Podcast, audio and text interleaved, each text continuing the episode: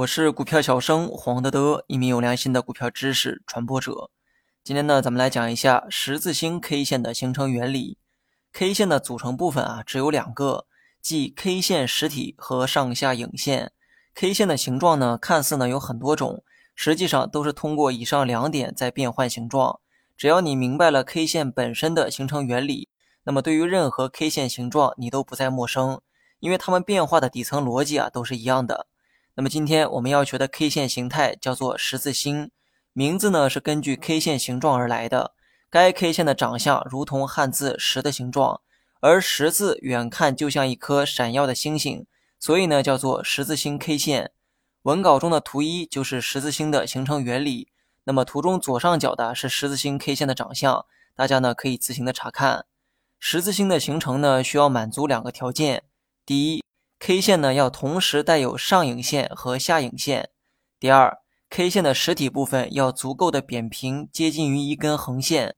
那么不难发现哈，十字星呢其实啊就是锤子线的变种，就像锤子线是下影线的变种一样。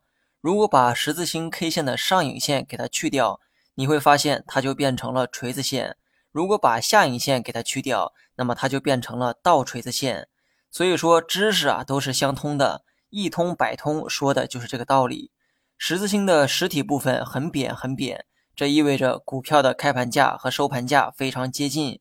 如果开盘价和收盘价完全一样，那么实体部分将会是标准的横线。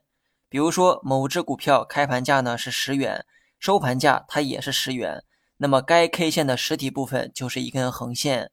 我们呢举个例子，简单推演一下十字星的形成过程。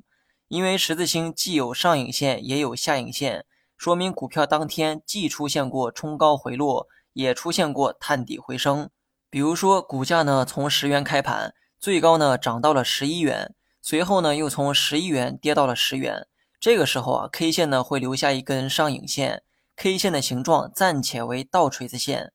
股价跌到十元呢还不算完哈，价格呢持续的下跌，最低跌到了九块钱。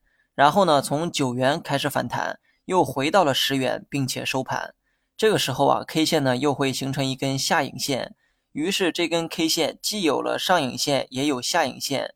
同时呢，因为开盘和收盘价是一样的，所以呢，实体部分呈现出一根横线。最终 K 线表现出的形状就如同一个十字形状，所以呢，得名叫做十字星 K 线。那么跟锤子线一样。你呢，不用把这个十字星的形状啊过于具体化，只要符合我上文说的那两个条件，你呢就可以认定为它是十字星，也就是同时具有上影线和下影线，并且实体部分接近于一根横线。那么为了让大家充分的理解哈，我在文稿中呢放了一张案例图，该图片是实际走势中出现过的十字星，大家呢可以自行的查看。十字星如果是阳线，那就叫阳十字星。如果是阴线，那就叫阴十字星。十字星 K 线呢，也有着独特的实战含义，也是今后技术分析常用到的一个 K 线形态。